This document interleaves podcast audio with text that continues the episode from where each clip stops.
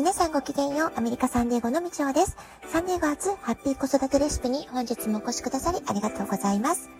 みんな違ってみんないい。ママが笑顔なら子供も笑顔。子育てで悩んでることの解決のヒントが聞けてほっとする。子育てがちょっと楽しく思えてきた。聞いてくださっているあなたが少しでもそんな気持ちになってくれたら嬉しいなと思いながら毎日配信をしております。え昨日はトップガンのロケ場所として有名なカンザスシティバーベキューというレストランを紹介したばかりなんですけれども、え先日独立記念日のポットラックパーティーの配信について、え今日はね、お便りをいただいたので、えそちらをご紹介していきたいと思います。えラジオネームまなさんからいただきました。えー、マネさんからのお便りね、ちょっとお久しぶりです。えー、ありがとうございます。とっても嬉しいです。え、では、読ませていただきますね。多国籍の国アメリカでは、ポットラックはいつも楽しみなギャザリングの一つです。学校の PTA のポットラックでは、えいろんな国の人が様々な食事制限があるということを知り、何でも食べられる日本の食文化はなんて恵まれているんだろうと思いました。豚や牛肉を食べない国民はよくある話ですが、缶詰の食材を受け入れない国民に驚いたり、アレルギーがあったり、ベジタリアンだったり、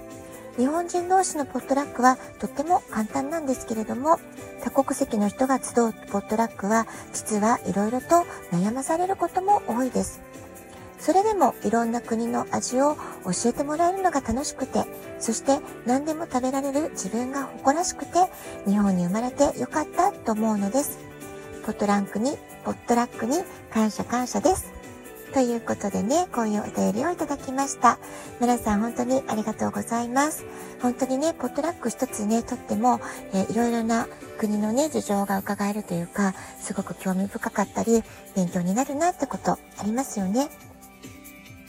え日本人は海の幸や山の幸、多種多様な食べ物を食べることができる。まあ、そういうね、食生活、私たちは当たり前のように思っていますけれども、この当たり前に思っていることが、実際海外に出て生活してみると、あ、全然当たり前じゃないんだってことに気づかされたり、え日本の食文化って本当に豊かな、えー、とても大切な食文化なんだな、カルチャーなんだなってことをね、改めて感じたりしますよね。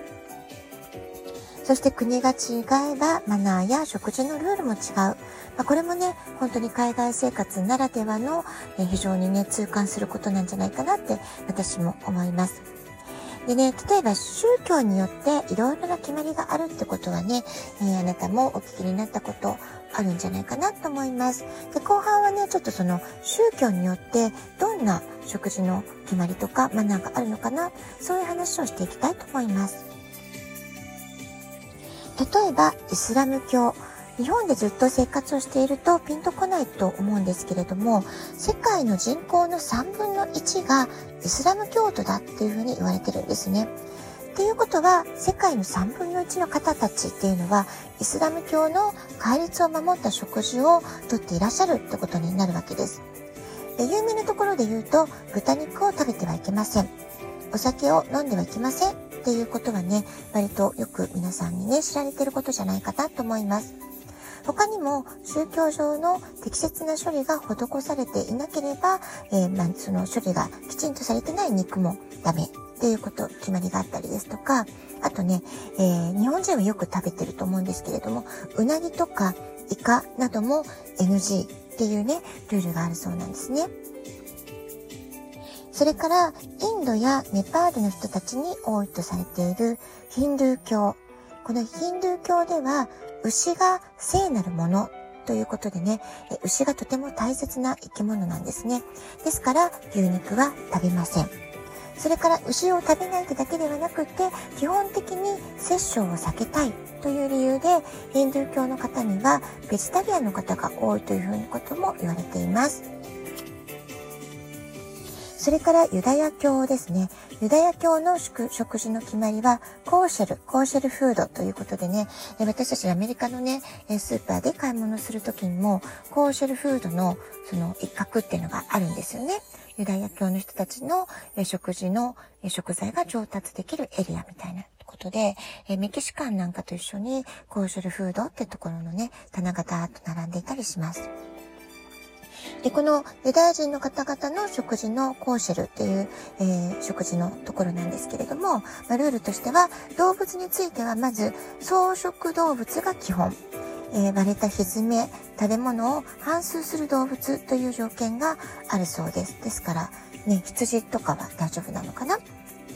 えー、それから、えー海や、えー、湖に住む生き物では、ヒレと鱗のあるものは食べていいっていうルールなんだそうです。ですから、まあ、お魚とかはね、OK なんでしょうね。でも逆に、エビとか、カキとか、タコ、こういったものは食べてはいけないんだそうです。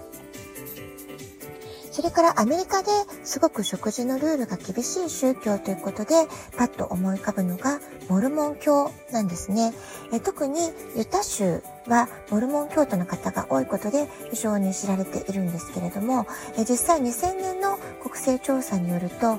えユタ州の人口の68%、まあ、約7割ですよね。7割の方がモルモン教であるというふうにお答えになっているそうです。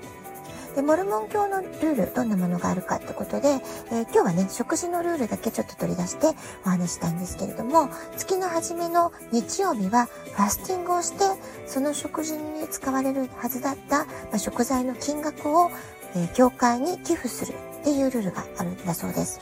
ですから日曜日はファスティングの日ってことでね、えー、あまりたくさんものを食べない、断食するっていう習慣がある、あるんで、みたいなんですね。それからアルコール飲料、タバコ、カフェインの入ったコーヒーや紅茶などの刺激物を口にしないっていうルールがあるので結構厳しいルールなんじゃないかなと思います。特にアルコールを購入できる場所、ユタ州では本当に限られています。えー、ユタ州ではビールのみがグロッサリーストア、スーパーとかで売られてるんですけれども、その他のアルコール飲料、ワインとかウイスキーとかカクテルといったアルコールに関しては、州が運営するリキュールショップ、まあ、お酒だけのお店ですよね。酒屋さんに行かないと購入することができないってことになっています。で、モルモン教の方は体にいいものを取り入れるってことを非常に大切にされていますので、えー、健康意識が非常に高い、まあ、そういった印象があります。はい、今日はポットラックについてのお便り紹介と国際交流の際には様々な宗教によっていろいろな食事の制限やルールがある、まあ、そういったね、お話を紹介させていただきました。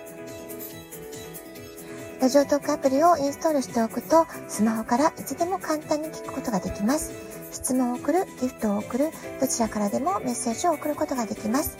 あなたからのお便りお待ちしております。では今日はこの辺で今日も素敵なお時間をお過ごしください。ごきげんよう、みちょでした。さようなら。